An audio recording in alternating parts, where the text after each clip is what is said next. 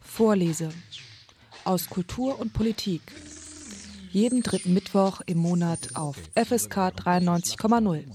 El afeminado canta Ay, perdón. El afamado cantautor grabará para la firma discográfica.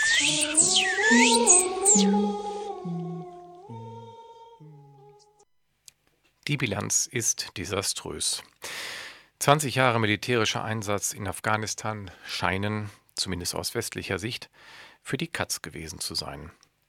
Nur wenige Wochen nach dem Abzug der letzten US-geführten Streitkräfte waren die Taliban wieder da und etablieren seitdem ihre Herrschaft erneut. Rund 2000 Milliarden Dollar hat Washington für den Einsatz ausgegeben. Vieles von diesem Geld ging drauf für den eigentlichen Militäreinsatz, Milliarden versickerten aber auch in einer Regierung, die über die Hauptstadt Kabul hinaus keinen nennenswerten Einfluss hatte. Michael Lüders zeichnete den Konflikt der letzten 20 Jahre in seinem Buch Hybris am Hindukusch nach. Dabei blickt er zunächst auch auf die zurückliegende wechselvolle Geschichte Afghanistans, beleuchtet die britische Kolonialpolitik ebenso wie den sowjetischen Einmarsch. Es wird deutlich, dass Afghanistan nicht leicht zu denken ist. Zumindest nicht, wenn man seine westlich-amerikanisch-europäische Brille aufbehält und nur in Militärkategorien denkt. In der nächsten Stunde Vorlese aus Kulturwissenschaft und Politik spreche ich mich mit Michael Lüders über einen aktuell vergessenen Konflikt. Lüders war lange Jahre Nahostkorrespondent der Zeit und ist Präsident der Deutsch-Arabischen Gesellschaft. Guten Abend, Herr Lüders. Schönen guten Abend, hallo. Ja, zunächst einmal vielen herzlichen Dank, dass Sie sich heute die Zeit nehmen, hier in der Sendung einmal ausführlich über Ihr Buch Hybris am Hindukusch, wie der Westen in Afghanistan scheiterte, mit mir zu sprechen.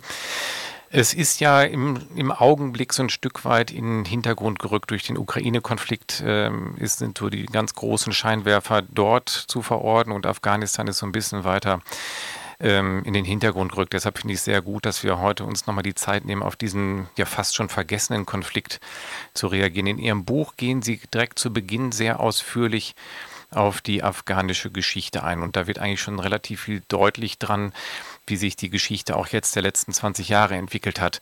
Und Sie beschreiben Afghanistan, vergleichen es mit Norwegen und der Schweiz. Also ich bin noch nicht da gewesen, aber es hört sich an wie ein sehr schönes Land. Landschaftlich ist Afghanistan wirklich ganz fantastisch, äh, in seiner Schönheit kaum zu toppen. Und dennoch sind natürlich die Lebensverhältnisse dort in Afghanistan sehr, sehr bescheiden. Es ist ein extrem armes Land immer gewesen. Und die Lebensverhältnisse der einfachen Bevölkerung, vor allem auf dem Land, haben sich eigentlich seit Jahrhunderten nicht wesentlich verändert. Die Menschen leben in Lehmhütten, äh, haben wenig Zugang zu medizinischer Versorgung. Es gibt wenig Schulen. Es ist schwierig, die Lebensmittelsicherheit ähm, zu gewährleisten. Also es ist nicht einfach, auf dem afghanischen Land zu leben und ohne die Solidarität der Großfamilie, des Clans, der religiösen oder ethnischen Gemeinschaft würden viele wohl gar nicht überleben können. Afghanistan ist zwar landschaftlich äh, sehr wohl zu vergleichen mit Norwegen und der Schweiz, aber natürlich in kultureller und sonstiger Hinsicht nicht. Es ist eine völlig andere Welt, die man als Europäer auch erstmal verstehen muss. Es ist äh, eine archaische Welt in gewisser Weise, eine Welt, wo die Zeit stehen geblieben zu sein scheint. Und vor allem muss man sich immer vor Augen halten, dass dieses Land, das größer ist als Deutschland, extrem große Entfernungen äh, aufweist. Und wegen der vielen Gebirge, die es dort gibt, ist es also sehr langwierig, von A nach B zu gelangen. Das sollte sich dann als ein großes Hindernis darstellen für die zahlreichen Invasoren, die Afghanistan im Laufe seiner Geschichte haben sollte. Und weil Sie den Konflikt in der Ukraine angesprochen haben. Natürlich sind beide Konflikte, beide Länder, die Ukraine und Afghanistan und die dortigen Kriege jeweils nicht zu vergleichen. Und doch gibt es gewisse Gemeinsamkeiten, äh, denn es ist so, dass die Geografie eines Landes oftmals einen wesentlichen Einfluss nimmt auf das Schicksal eben dieses Landes. Afghanistan zum Beispiel war immer ein sehr wichtiges Transitland für Eroberer verschiedenster Couleur quer durch die Jahrhunderte, angefangen mit Alexander dem Großen. Und äh, diese Tragik setzt sich fort bis in die Gegenwart und auch in der Ukraine ist es natürlich so, dass die unmittelbare Nachbarschaft zu Russland bei gleichzeitigem Versuch der westlichen Staaten, die Ukraine so ins eigene Lager zu ziehen, äh, einen schwierigen Spagat darstellt. Also die Geografie, die geografische Lage eines Landes entscheidet immer auch mit über das Schicksal des jeweiligen, des betreffenden Landes. Sie haben es jetzt schon angesprochen anhand der Geografie von Afghanistan. Geostrategisch war es immer, Sie haben jetzt schon einige Sachen schon angedeutet, immer schwierig für Eroberer, das Land eigentlich wirklich einzunehmen. Das ist kein neues Phänomen der letzten 20 Jahre gewesen, sondern Sie haben es beschrieben, die Landschaft Afghanistan bietet aufgrund der hohen Gebirge, der Gebirgszüge ideale Bedingungen für eine Guerillatätigkeit. Und diese ähm, Guerilla-ähnliche Kriegsführung ist jetzt auch nichts Neues, was wir in den letzten 20 Jahren gesehen haben, sondern da gibt es eigentlich auch schon, ja kann man fast sagen, einen jahrhundertelangen Vorlauf. Ja, Afghanistan war immer ein interessantes Transitland für alle Invasoren, die von außen kamen und in Richtung des heutigen Indien vorstoßen wollten.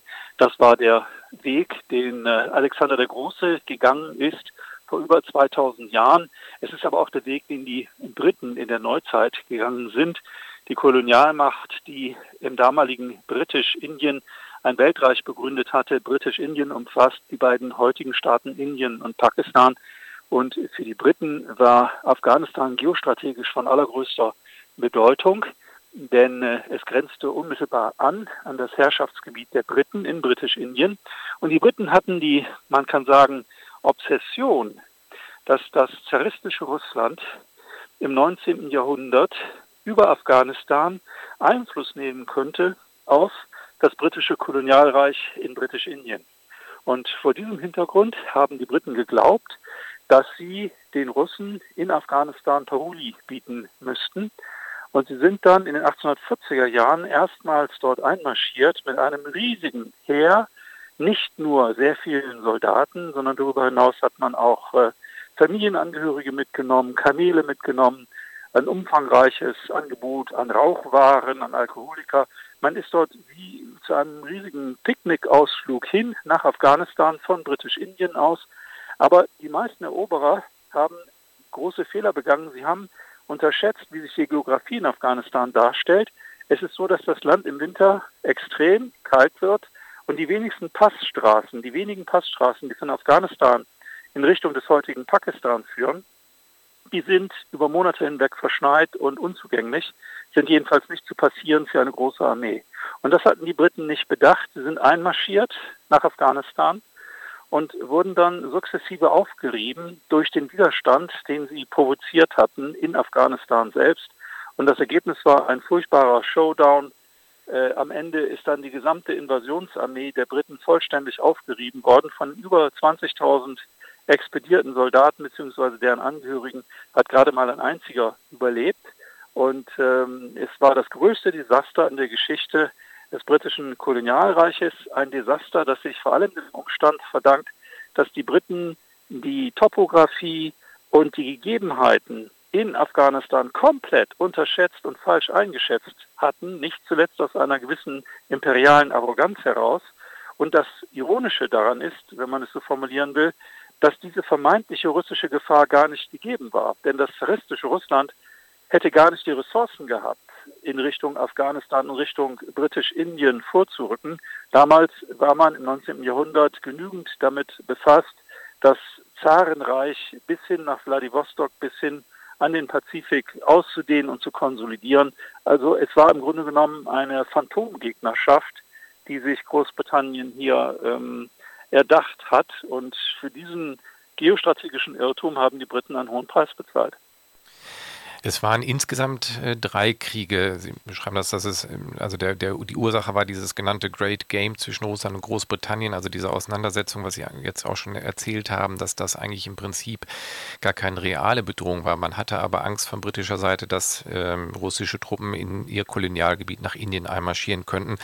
Diese drei Kriege 1939 bis 1942 haben Sie gerade beschrieben, wo nur ein einziger wiedergekommen ist. Es gab dann insgesamt drei dieser Versuche der britischen Kolonialmacht, also Nachbarkolonialmacht in Indien, in Afghanistan einzumarschieren und Af Afghanistan zu unterwerfen. Alle drei Kriege haben dann letztendlich eigentlich nicht zum erwünschten Ergebnis geführt. In der Tat, so war es. Es waren im Grunde genommen sinnlos geführte Kolonialkriege. Es ist häufig so, dass Großmächte nicht in der Lage sind, die Verhältnisse in aus ihrer Sicht kleinen und unbedeutenden Ländern realistisch einzuschätzen. Ähnlich ist es nach den Briten in Afghanistan, den USA beispielsweise in Vietnam gegangen, wo sie auch geglaubt haben, man könnte da mühelos äh, gegen dieses kleine Land, äh, vergleichsweise kleine Land vorgehen. Und am Ende äh, haben die Amerikaner dort ihr, ihr Fiasko erlebt. Bei den Briten verhielt es sich äh, ähnlich. Weltmächte sind häufig sehr überheblich in ihrer Art und Weise auf die Welt zu blicken und sie schätzen dann bestimmte Gegebenheiten nicht realistisch ein, zahlen dafür dann einen, einen hohen Preis. Und so war das bei den Briten hier auch. Die Vergangenheit lebt übrigens in der Gegenwart fort. Es ist nicht so, dass man sagen könnte, naja, das ist alles weit zurückliegende Vergangenheit, hat sich alles überlebt. Wenn man sich die Grenzziehung anschaut von Afghanistan, dann muss man sagen, dass sich diese fast vollständig britischem Einfluss verdankt. Und diese Grenzziehung zwischen Afghanistan und Pakistan der Briten aus dem 19. Jahrhundert hat Auswirkungen bis in die Gegenwart. Pakistan und Afghanistan sind beides Vielvölkerstaaten. Die größte Ethnie, die größte Bevölkerungsgruppe in Afghanistan sind die Pashtunen. Sie leben im Osten und im Süden des Landes. Sie stellen die Bevölkerungsmehrheit, fast 50 Prozent der Bevölkerung. Die Pashtunen leben aber auch östlich der Grenze zu Pakistan, also im Westteil des heutigen Pakistans. Und diese Grenzziehung zwischen Afghanistan und Pakistan geht auf einen britischen Kolonialbeamten zurück, der die Grenze bewusst so gezogen hat, um die Pashtunen zu schwächen. Teile und herrsche, das alte koloniale Machtmotto, das hat man hier auch, äh, kann man hier auch beobachten. Es wurde also die Grenze bewusst so gezogen, dass die Siedlungsgebiete der Pashtunen in zwei Teile gespalten werden und die einen nicht auf die Seite der anderen ohne weiteres gelangen konnten. Das hatte wiederum Konsequenzen oder hat Konsequenzen bis in die Gegenwart. Als die Taliban dann schließlich 2001 nach den Terroranschlägen des 11. September 2001 aus Afghanistan vertrieben wurden durch die USA, konnten sie mühelos im benachbarten Pakistan untertauchen, weil die pashtunische Bevölkerung auch dort sehr stark, sehr zahlreich vertreten ist und von Pakistan aus konnten sie dann sukzessive ihre Rückeroberung Afghanistans äh, weiterhin verfolgen. Es ist also interessant zu sehen, wie geschichtliche Ereignisse durchaus fortwirken können bis in die Gegenwart. Ich springe jetzt aber noch einmal zurück in die Vergangenheit. Äh, wir sind ja jetzt, Sie haben jetzt schon einen Sprung nach vorne gemacht. Sie meinen, Sie meinen den Kolonialbeamten, jetzt weiß ich den Namen gar nicht, wie man ihn ausspricht, Durand oder Durand. Da müssen äh, äh, ähm, ich glaube, die, die, ja, gute Frage. Ich glaube, Durand oder Durand. Durand genau. Ich, ich, hätte jetzt Französisch erst ausgesprochen, aber Durand, das ist, glaube ich, falsch. Aber äh, auf jeden Fall Durand geschrieben, dieser Kolonialbeamte, der maßgeblich für die Grenzziehung ähm, zu, äh, zuständig gewesen oder verantwortlich gezeichnet hat. Ich habe in Vorbereitung der Sendung dann auch selbst nochmal dazu gelernt, dass oben dieser Wakhan-Korridor, da ist ja so ein Wurmfortsatz im Nordosten von Afghanistan, über den ich immer auch bei der Berichterstattung gestolpert bin und nie selbst nachgeguckt habe, woher der kommt. Wenn ich das in Ihrem Buch auch richtig äh, gelesen habe, dann ist das auch im Prinzip ein Cordon sanitär oder eine Pufferzone zwischen Russland und dem äh, britischen Einflussbereich gewesen. Genau so ist es. Die Briten wollten vermeiden, dass das Zarenreich eine gemeinsame Grenze hat mit Britisch-Indien und deswegen hat man diesen Korridor eingerichtet, der sich Richtung Nordosten erstreckt bis an die chinesische Grenze. Afghanistan und China haben eine gemeinsame 40 Kilometer lange Grenze und der einzige Sinn dieses Korridors war, wie Sie äh, erwähnt haben, eben zu verhindern, dass diese beiden Rivalen, Großmächte, das zaristische Russland und britisch-Indien aufeinander stoßen also es war schon sehr äh, taktisch äh, klug gedacht seitens dieses Kolonialbeamten Durand. Aber äh, wie gesagt, die Grenzziehung Afghanistans ist eine künstliche. Und das hat eben zur Folge, dass äh, Grenzstreitigkeiten zum Beispiel bis in die Gegenwart sich fortsetzen. Also es ist eine Grenzziehung gewesen, ohne Rücksicht zu nehmen auf ethnische oder regionale Bezüge und ohne mit der einheimischen Bevölkerung auch nur sich auszutauschen. Werfen wir nochmal einen Blick auf die afghanische Seite, wenn man das überhaupt so hm, sagen kann oder so gegeneinander stellen kann, weil es ja auch miteinander verwoben ist. 1700, 1747 ist quasi die oder gilt als eine der Gründungsdaten äh, Afghanistans. Dann kommt es 1919 zur Unabhängigkeit. Wie hängen diese beiden Ereignisse miteinander und wie muss man die, die Phase von 1747 bis dann in die Moderne nach dem Ersten Weltkrieg begreifen? Es war ein Königreich, wenn ich es richtig verstanden habe, ähm, mit einem äh, König in Kabul ansässig. Ähm, wie, wie, war das eine lange Zeit der stabilen Phase parallel zu den britischen Invasionen? Afghanistan war immer ein zweigeteiltes Land, wenn man so war. Also wenn man so will, auf der einen Seite gab es die Hauptstadt und gibt es die Hauptstadt Kabul. Und dort gibt es äh, ein Leben, das durchaus großstädtisch zu nennen ist. Äh, Ähnliches kann man in einigen Provinzstädten auch noch beobachten, ein großstädtisches Leben. Aber das Gros der Bevölkerung, 80, 90 Prozent, hat historisch gelebt, immer in unzulänglichen Bergtälern oder Gebirgslandschaften äh, gelebt ohne direkten Kontakt, Kontakt zur Hauptstadt Kabul. Die Lebensformen sind sehr konservativ archaisch. Es ist im Grunde im Wesentlichen Subsistenzwirtschaft betrieben worden. Das bedeutet, dass die Menschen von dem gelebt haben, was der Boden hergibt, den sie angebaut, wo sie eben äh, Produkte angebaut haben, von Kartoffeln über Reis bis hin zu Granatäpfeln. Ähm, durchaus fruchtbare Böden, aber es gab immer so diese Zweiteilung des Landes zwischen der Hauptstadt und den verschiedenen Regionen. Hinzu kommt, dass es ein multiethnisches Volk ist, äh, das afghanische aus verschiedenen Bevölkerungsgruppen sich zusammensetzt, zum Beispiel auch aus Turkmenen, Usbeken, Tadschiken, aus äh, Iranern und die Pashtun sind wie gesagt die größte Bevölkerungsgruppe und der Ehrenkodex des Stammes, der ist sehr, sehr wesentlich um zu verstehen, wie diese Gesellschaft zusammengehalten äh, wird. Die Menschen waren immer bereit, ihre Heimat zu verteidigen, haben regionale Allianzen geschmiedet. Und was der König in Kabul, im fernen Kabul nun beschlossen hat oder nicht, das war den meisten ziemlich äh, egal. Es wurde immer nur problematisch in dem Moment, wo die Zentralgewalt versucht hat, ihre Autorität auf das ganze Land auszudehnen, ohne mit den jeweiligen Stammesführern sich äh, abzusprechen. Das sollte ein großes Problem werden dann mit dem Beginn im 20. Jahrhundert, als der damalige afghanische König nach der Unabhängigkeit 1919 versuchte, das Land zu modernisieren und zum Beispiel auch den Frauen den Schulbesuch zu ermöglichen. Solche Projekte sind eigentlich immer gescheitert, weil es waren Modernisierungsansätze, die von oben nach unten erfolgt sind und nicht etwa von unten nach oben. Und deswegen haben sie leider nicht äh, wirklich äh, gefruchtet. Also Afghanistan ist schon ein komplexes Land mit einer sehr, sehr dünnen und reichen Oberschicht, einer kleinen Mittelschicht, vor allem angesiedelt in Kabul, und extrem viel Armut, verbunden mit Analphabetismus und, wie ich schon erwähnt habe, einer schlechten medizinischen und sonstigen äh, Erwartung. Die Unabhängigkeit 1919 mussten die Briten Afghanistan dann gewähren, weil Großbritannien durch den äh, Ersten Weltkrieg extrem geschwächt war. Und ähm, aus, vor diesem Hintergrund hat man dann einen König eingesetzt, König Amanullah, der pro-britisch war.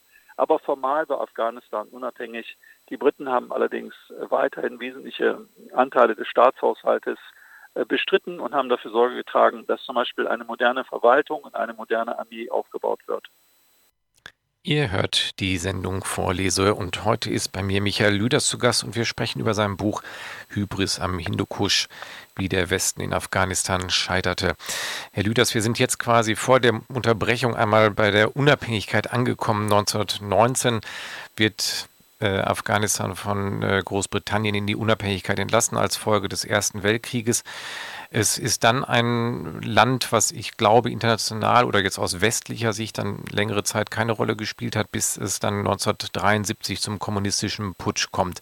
Die Jahre dazwischen sind einige Jahrzehnte, da können wir jetzt wahrscheinlich nicht detailliert drauf eingehen, aber wie muss man sich die Jahre dann nach dem Ersten Weltkrieg in Afghanistan vorstellen? Sie haben eben schon gesagt, Diskrepanz Hauptstadt, ländliche Region, da wird sich wahrscheinlich wenig geändert haben in diesen Jahrzehnten. Ja, so ist es. Und äh, es gab immer in Afghanistan nur eine kleine Machtelite, eine sehr dünne Schicht von Leuten, die wirklich Einfluss und Macht ausgeübt haben, vor allem aus dem, aus dem Umfeld des äh, Militärs. Aus der Sicht äh, gemäßigter Afghanen, vor allem städtischer Afghanen, war eigentlich die Zeit von der afghanischen Unabhängigkeit 1919 bis zum kommunistischen Staatsstreich 1973 die beste Zeit in der modernen afghanischen Geschichte, weil dieses weil diese Jahrzehnte Afghanistan so ein bisschen im Windschatten der Weltpolitik lag. Es hat sich kaum jemand für dieses Land äh, interessiert und ähm, der König Amanullah hatte versucht, verschiedene Reformen durchzuführen. Das war der erste König nach der Unabhängigkeit. Er musste dann aber aufgrund seiner allzu forschen Modernisierungsbestrebungen, vor allem die Rolle der Frauen in der afghanischen Gesellschaft betreffend, Hals über Kopf das Land verlassen. Sein Nachfolger hat dann lange Zeit regieren können, mehrere Jahrzehnte. Und nun gab es also ein interessantes äh, Phänomen, das man sich so als äh, Mitteleuropäer gar nicht so ohne weiteres vorstellen kann. Afghanistan, wie gesagt, lag ein bisschen im Windschatten der Weltgeschichte nach dem Zweiten Weltkrieg.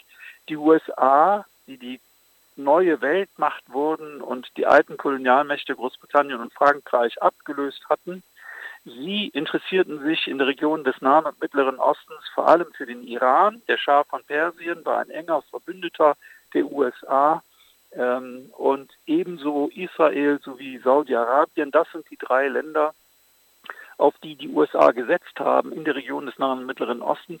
Für Afghanistan haben sich die Amerikaner nicht interessiert. Das Land erschien ihnen zu sehr am Rande gelegen, zu unwichtig. Und in gewisser Weise kann man sagen, hat dann die Sowjetunion unter Khrushchev die Chance ergriffen und hat sich dann gesagt in den 1960er Jahren, naja gut, dann äh, werden wir uns um Afghanistan kümmern. Das ist ein Land an unserer Südgrenze und es gibt uns die Möglichkeit, ein Gegengewicht zum amerikanischen Einfluss in der Region aufzubauen. So geschah es dann.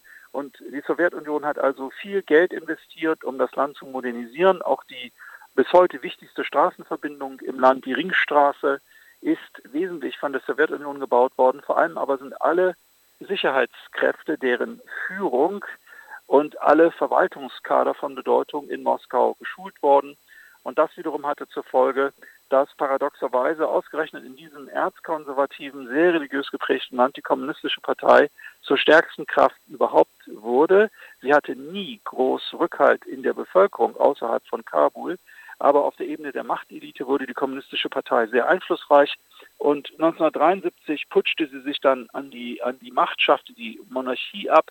Und es äh, wurde dann eine kommunistische Herrschaft begründet, die allerdings völlig aus dem Ruder gelaufen ist. Es kam dann zu Machtkämpfen innerhalb der kommunistischen Führung, zu Säuberungswellen. Und das Ganze begann dann 1978 sich extrem zuzuspitzen als die vielen russischen Militärberater zum Beispiel im Land angegriffen wurden und äh, immer schwieriger es wurde, dass die Machtzentrale in Kabul wirklich die Hoheit beanspruchen konnte über das äh, gesamte Land. Also die ähm, Sowjetunion verlor ihren Zugriff auf Afghanistan, jedenfalls außerhalb der Hauptstadt Kabul.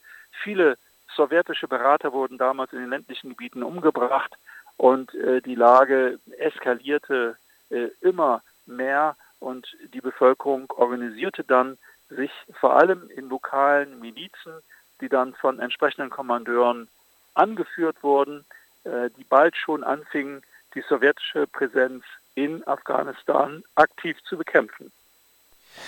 Das waren dann diese bekannten Mujahedin, die man auch noch in, in den 70er, äh, 80er Jahren oft im, im, im, Fernsehen gesehen hat, die von westlicher Seite dann ausgestattet worden sind, die dann auch von der US-Seite, wenn ich richtig informiert bin, mit diesen Stinger-Raketen ausgestattet worden sind, mit denen sie dann auch eine Menge äh, russischer Flugzeuge und Hubschrauber abschießen konnten.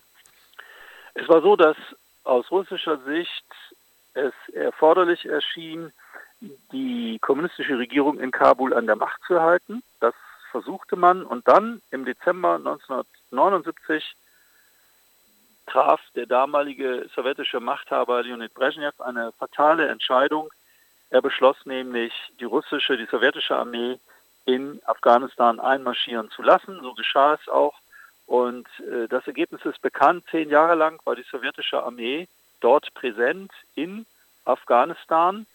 Und ähm, dieser Krieg, den die Sowjets dann dort geführt haben in Afghanistan, hat ganz wesentlich zur Schwächung der Sowjetunion beigetragen und hat ihren Untergang beschleunigt, denn die Sowjetunion hatte ihre Ressourcen in Afghanistan gewaltig überdehnt. Das Land war nicht in der Lage, diesen Krieg in Afghanistan äh, wirklich äh, wirtschaftlich zu stemmen. Und das Ganze hat dann also zum Untergang der Sowjetunion diese Kriegserfahrung ganz wesentlich beigetragen. Im Hintergrund haben die USA alles getan, gemeinsam mit Saudi-Arabien und Pakistan, um die sowjetische Besatzung zu bekämpfen. Und gerade Saudi-Arabien hat sehr, sehr viel Ressourcen, sehr viel Geld investiert, um sogenannte Glaubenskämpfer aus allen arabischen Ländern in Richtung Pakistan zu schicken, die dort dann ausgebildet wurden für den Kampf gegen die sowjetischen Besatzer Afghanistans. Und es ist interessant zu sehen, wie alles mit allem zusammenhängt.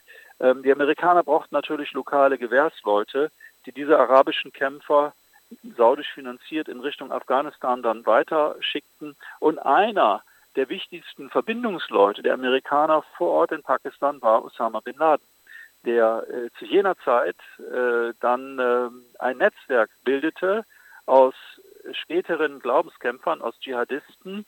Al-Qaida entstand in jener Zeit. Es waren also die Amerikaner, die sozusagen ihre späteren Feinde aktiv bewaffnet und geschult hatten, in der Absicht, die Sowjetunion aus ähm, äh, Afghanistan herauszuwerfen, ganz bewusst aus der Überlegung heraus, dass man den Sowjets dort in Afghanistan eine Niederlage bereiten könnte, wie die Amerikaner sie in Vietnam erlebt hatten. So geschah es dann auch. Aber der Preis, den die Amerikaner dafür bezahlt hatten, war natürlich sehr hoch, weil sie damit einer Generation von Dschihadisten den Weg geebnet hatten, die dann auch die Terroranschläge des 11. September 2001 in den USA ausgeführt hatten. Osama bin Laden hatte in der Zeit, das beschreiben Sie in dem Buch ja auch, so ein wirklich ein Büro, über das dann äh, die Kämpfer ins Land eingeschleust worden sind.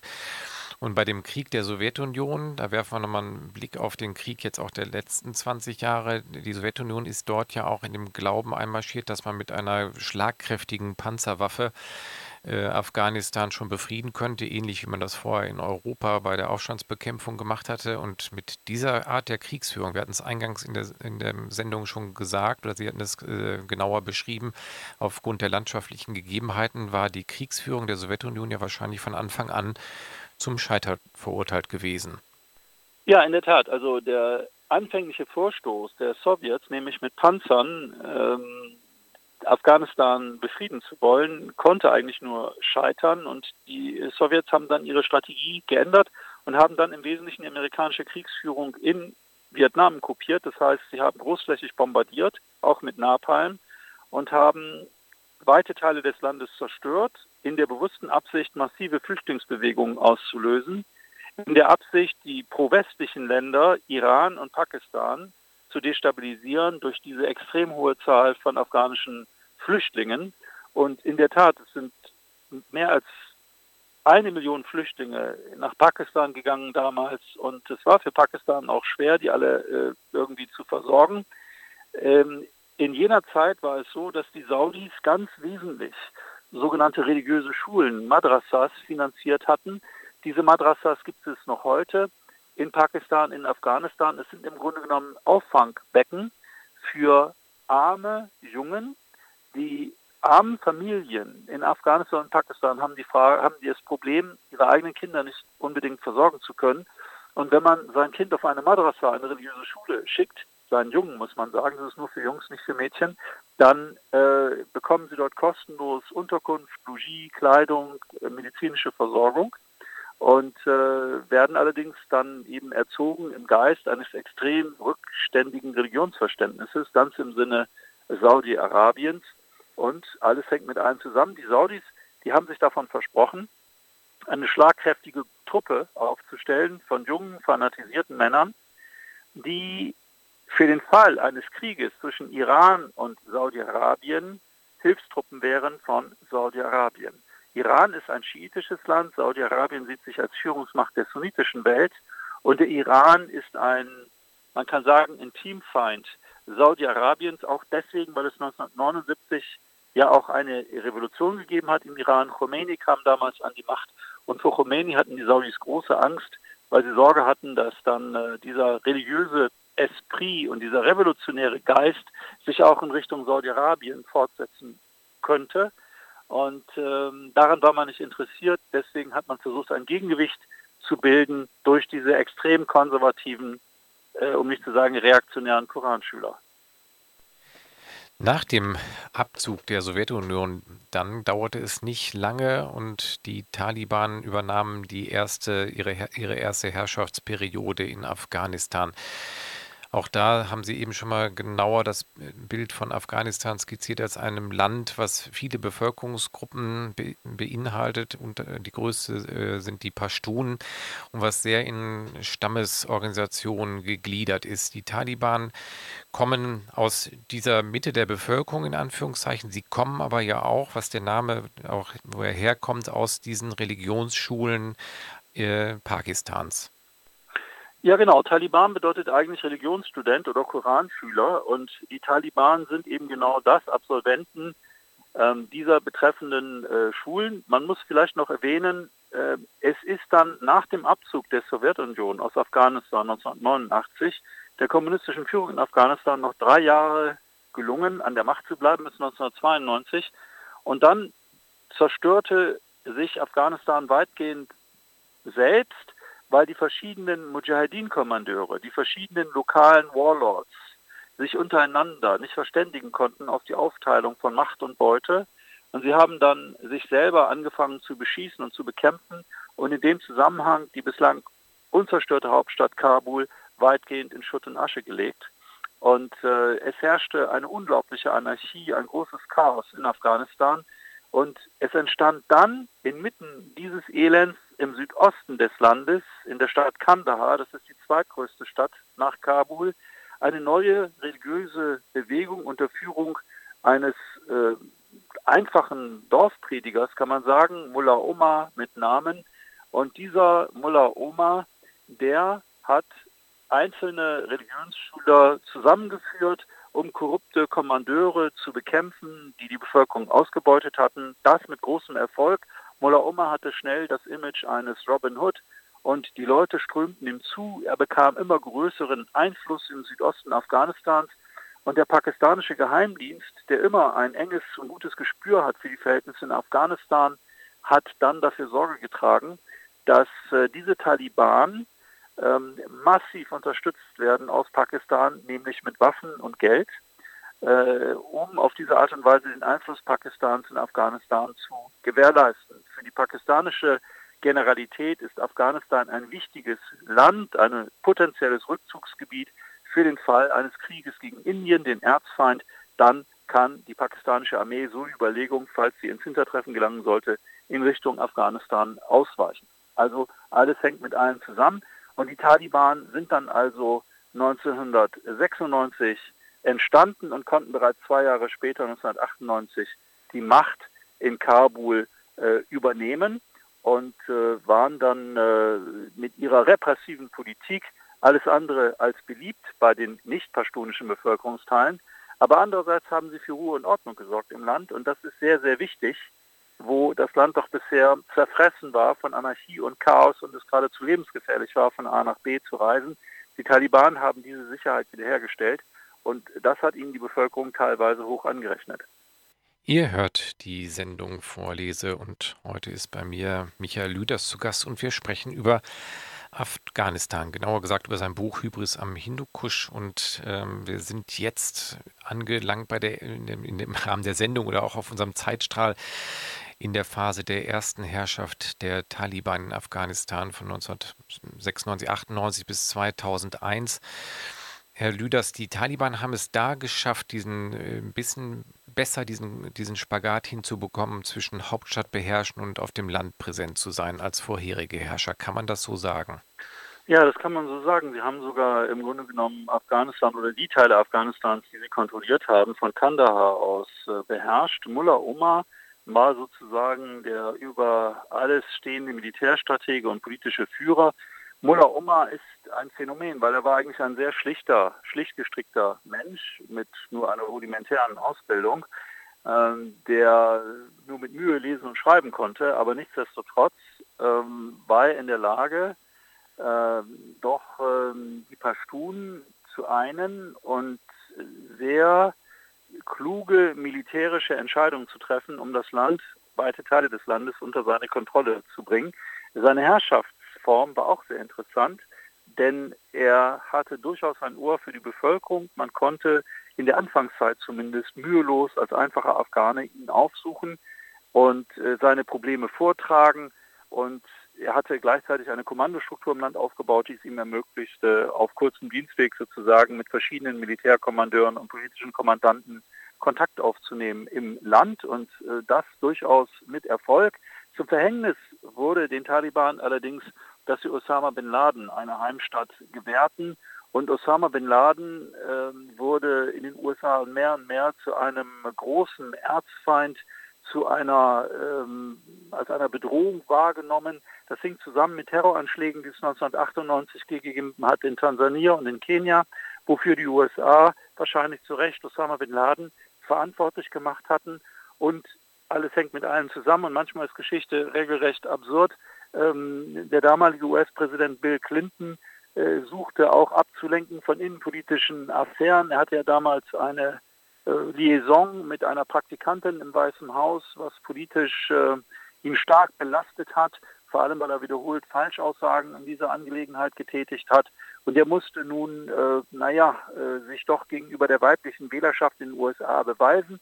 Was tat er, indem er den extrem frauenfeindlichen Taliban Paroli bot, nachdem die Amerikaner zuvor eng mit den Taliban zusammengearbeitet hatten oder zumindest ihre Bereitschaft erkennen ließen, sie als neue Herrscher Afghanistans äh, zu akzeptieren. Und nach diesen Terroranschlägen in Ostafrika war nun gewissermaßen äh, die Frontlage geklärt. Osama bin Laden und die Taliban waren wurden Feinde der USA und nach 9-11, den Terroranschlägen des 11. September 2001, erkoren dann die USA die Afghanistan, äh, das Land Afghanistan zum Hauptfeind für ihre Vergeltungsmaßnahmen, was insoweit ein bisschen paradox war, weil ja die Terroranschläge ganz wesentlich in Hamburg-Harburg geplant wurden und darüber hinaus äh, 15 und 19 Attentäter aus Saudi-Arabien stammten. Also rein theoretisch hätte man natürlich auch andere Ziele bombardieren können, aber das wäre politisch natürlich nicht opportun gewesen. Innerhalb der US-Führung gab es dann die Überlegungen, was bombardieren wir denn jetzt als erstes? Afghanistan bot sich an wegen Osama bin Laden, aber auch der Irak war eigentlich ein Ziel, das die Amerikaner im Visier hatten. Das Blöde war nur aus amerikanischer Sicht, dass Saddam Hussein beim besten Willen nichts mit 9-11 zu tun hatte, auch wenn der CIA danach versuchte, genau eine solche Verbindung herzustellen. Aber aus Gründen der besseren Dramaturgie, kann man sagen, haben sich dann die politischen Führer der USA entschlossen, zunächst einmal Afghanistan anzugreifen und dann im nächsten Schritt äh, den Irak 2003. So geschah es dann. Im November 2001 ging es los. Die Taliban wurden relativ schnell durch massive Bombardements äh, vertrieben und äh, flüchteten deren Führung in Richtung Pakistan, wie erwähnt. Und die USA versuchten dann gemeinsam mit den Europäern ein neues Regime an die Macht zu bringen in Kabul, ein pro-westliches Regime. So geschah es. Es gab eine Konferenz, gesponsert von den Vereinten Nationen, unweit von Bonn auf dem Petersberg. Dort wurde also Hamid Karzai eingesetzt als der neue Staatschef des Landes, der dann auch über Jahre hinweg die politischen Geschicke Afghanistans äh, bestimmte. Das Problem war allerdings, dass er in der Bevölkerung selber keinen Rückhalt hatte. Und die USA haben dann sehr schnell den Fehler begangen, die politische Neuordnung ähm, nicht etwa mit Hilfe von irgendwelchen demokratischen Institutionen aufzubauen in Afghanistan, sondern es war vor allem die CIA, die versucht hat, ähm, den amerikanischen Einfluss in Afghanistan zu sichern. Und man hat den großen Fehler gemacht, mit den übelsten Warlords, mit den übelsten Verbrechern in Afghanistan, ehemaligen Mujahideen, Allianzen einzugehen in der Absicht, Al-Qaida und die Taliban bis aufs Messer zu bekämpfen. Aber die Brutalität des amerikanischen Vorgehens und die vielen Bombardierungen des Landes, bei denen sehr, sehr viele Unschuldige ums Leben gekommen sind, hat dazu geführt, dass nach kürzester Zeit bereits die Taliban, die eigentlich von der Macht schon verschwunden waren, ihr Comeback erlebten und äh, sukzessive peu à peu wieder Afghanistan zurückerobern konnten, maßgeblich als Reaktion auf die unglaublich brutale Kriegsführung der USA und später der NATO in Afghanistan. Sie haben es schon erwähnt, dass auch Warlords an der Regierung beteiligt wurden. Ein Beispiel greifen Sie in dem Buch nochmal ausführlich auf. Das ist äh, Herr Dostum, kann man sagen, der auch an Massakern beteiligt gewesen war, dann aber von 2014 bis 20 Vizepräsident in Afghanistan gewesen ist. Ja, in der Tat. Also die Amerikaner und die NATO sind also quasi mit den übelsten äh, Burschen, mit den übelsten Verbrechern, wenn ich so sagen darf, ins Bett gegangen. Das einzige Kriterium war immer, ist die betreffende Person in der Lage, die Taliban und Al-Qaida zu bekämpfen. Das war immer das Kriterium. Und äh, die Brutalität der jeweiligen Warlords äh, spielte dabei in dem Kontext überhaupt keine Rolle. Es hat die Amerikaner auch nicht interessiert, dass diese Warlords umfangreich mit Drogen gehandelt haben. Afghanistan wurde zum großen Heroinanbaugebiet und äh, hat sehr, sehr viel Drogen exportiert. Und es ist nicht ohne Ironie ähm, darauf hinzuweisen, dass ähm, die LKWs, die von Pakistan aus Waffen und Panzer für die NATO in Richtung Afghanistan verbrachten, auf ihrem Rückweg dann ähm, natürlich nicht offiziell, aber inoffiziell Drogen der jeweiligen Warlords in Richtung Pakistan, in Richtung der Hafenstadt Karachi exportiert haben und von dort aus ging die Ware dann in alle Welt. Das war den Amerikanern bekannt. Übrigens war der politischen Führung in äh, den USA schon sehr frühzeitig bekannt, nämlich 2005, dass ähm, die Amerikaner es nicht schaffen, äh, die Taliban zu besiegen, dass die Taliban ihr Comeback erleben und dass die Vorstellung des Westens, mithilfe einer Marionettenregierung das Land ihren Vorstellungen gemäß unterwerfen zu können, niemals aufgehen könnte. Schon 2005 gab es entsprechende Berichte der amerikanischen Botschaft aus Kabul in Richtung Washington. Und nach allem, was wir wissen, wusste auch der Bundesnachrichtendienst bereits 2004, 2005 ganz genau, dass äh, auch der Einsatz der Bundeswehr zu keinem guten Ende führen wird. Trotzdem ist man dort geblieben in Afghanistan, äh, ganz wesentlich deswegen, weil man sich nicht von den Taliban geschlagen geben wollte. Es ist ja nicht ohne Ironie, dass diese Sandalenkrieger, die hauptsächlich mit Kalaschnikows ähm, bewaffnet äh, waren und sind, die maximal, also zu Höchstzeiten 20.000, 30.000 Mann unter Waffen hatten, es geschafft haben, eine Armee zu besiegen aus dem Ausland, die zu ihrer Hochzeit 150.000 hochausgerüstete Soldaten in Afghanistan stationiert hatte. Also das konnte eigentlich nicht sein, dass sich die USA, dass sich die NATO einer solchen Sandalentruppe geschlagen geben. Und dieser Krieg hat nur deswegen 20 Jahre gedauert, weil die westlichen Akteure eine gesichtswahrende Lösung finden wollten für ihren eigenen Abzug. Das ist nicht gelungen und am Ende haben die Taliban im vorigen Jahr 2021 im August die Macht in Kabul erneut übernommen. Richtig blicken wir noch einmal zurück in den letzten 20 Jahren, beschreiben Sie auch im Buch, dass es, äh, Sie haben es eben schon mal äh, einfließen lassen, kam es diverse Male zu einem sogenannten Search, also wo die äh, Truppenstärke massiv aufgestockt worden ist. Auch unter Obama, der ja einen Friedensnobelpreis bekommen hat, sind die Truppen in Afghanistan zu, zu, zu, ihrer Höchstzeit, also zu ihrer Höchstform aufgelaufen, was die Personenstärke angeht. Man hat also in den letzten 20 Jahren auch immer mal wieder probiert, mit Masse, ähnlich wie man das auch in vorhergehenden Kriegen der letzten Jahrzehnte gemacht hat, das Blatt doch noch zu seinen Gunsten zu wenden.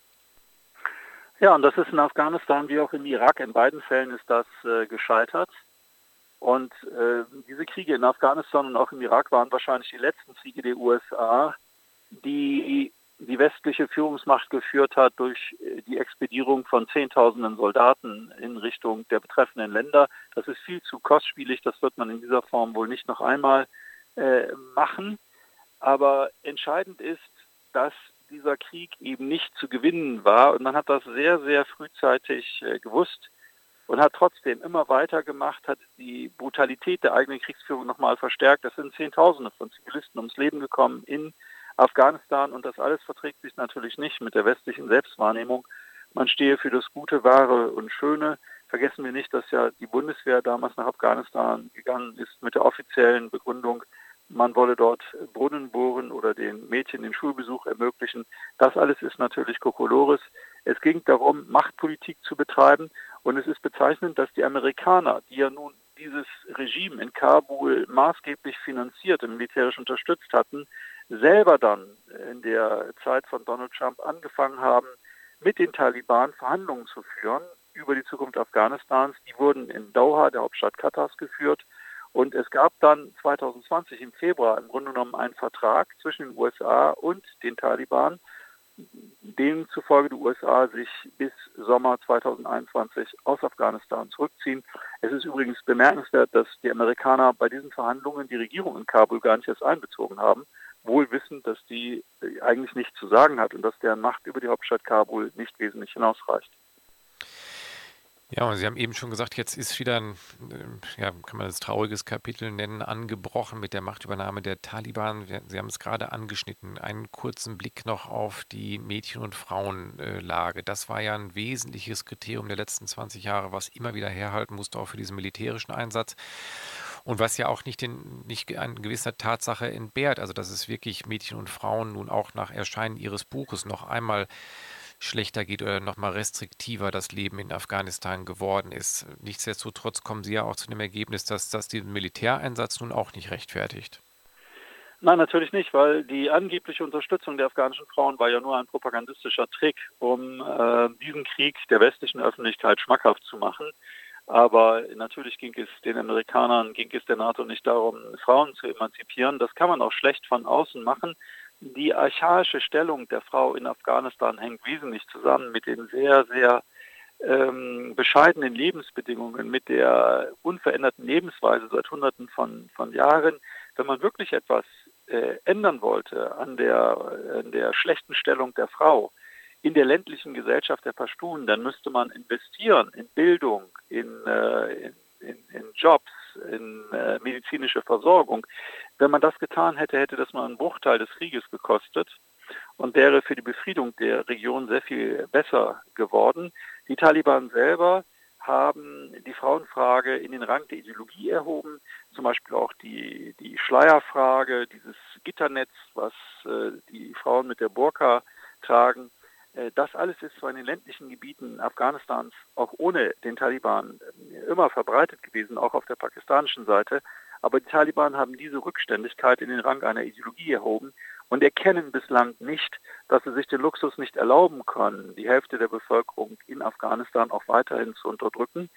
Die Lage seit der Machtübernahme der Taliban in Afghanistan ist verheerend, ähm, vor allem deswegen, weil der Staatshaushalt Afghanistans zu fast 80 Prozent aus dem Ausland gedeckt wurde. Also die ganzen Löhne und Gehälter zum Beispiel der Beamten und Angestellten wurden aus dem Ausland bezahlt. Diese Zahlungen wurden im August letzten Jahres eingestellt. Gleichzeitig äh, haben die USA dafür Sorge getragen, dass Afghanistan aus dem SWIFT-System ausgeschlossen wird, ähnlich wie auch die iranischen und die meisten russischen Banken. Und gleichzeitig ist etwa sind die Auslandskonten der afghanischen Zentralbank in Höhe von etwa 9 Milliarden Dollar im Ausland eingefroren worden. Das bedeutet, dass die Taliban-Regierung nicht die Möglichkeit hat, Lebensmittel einzukaufen, Medikamente einzukaufen oder äh, die äh, Bevölkerung vernünftig zu ernähren. Gleichzeitig wird Afghanistan von einer Dürre heimgesucht, sodass Subsistenzlandwirtschaft immer schwieriger möglich wird. Kurzum, Lebensver die Lebensverhältnisse in Afghanistan haben sich dramatisch verschlechtert seit der Machtübernahme der Taliban. Hunderttausende sind erneut geflohen in Richtung Pakistan, in Richtung Iran. Und das alles scheint den Westen aber nicht wirklich äh, zu interessieren. Und in Afghanistan droht wirklich eine Hungerkatastrophe ungeheuren Ausmaßes, weil die Ernährungssicherheit der Bevölkerung nicht gewährleistet ist. Herr Lüders, an dieser Stelle vielen herzlichen Dank, dass wir heute ausführlich über Ihr Buch Hybris am Hindukusch, wie der Westen in Afghanistan scheiterte, sprechen konnte. Es ist bei Beck erschienen und ich bedanke mich ganz herzlich für das Gespräch und wünsche Ihnen für Ihr journalistisches und schreiberisches äh, weiteres Leben alles Gute. Vielen Dank, dass Sie zu Gast waren. Vielen herzlichen Dank. Dankeschön. Ja. Tschüss. Tschüss.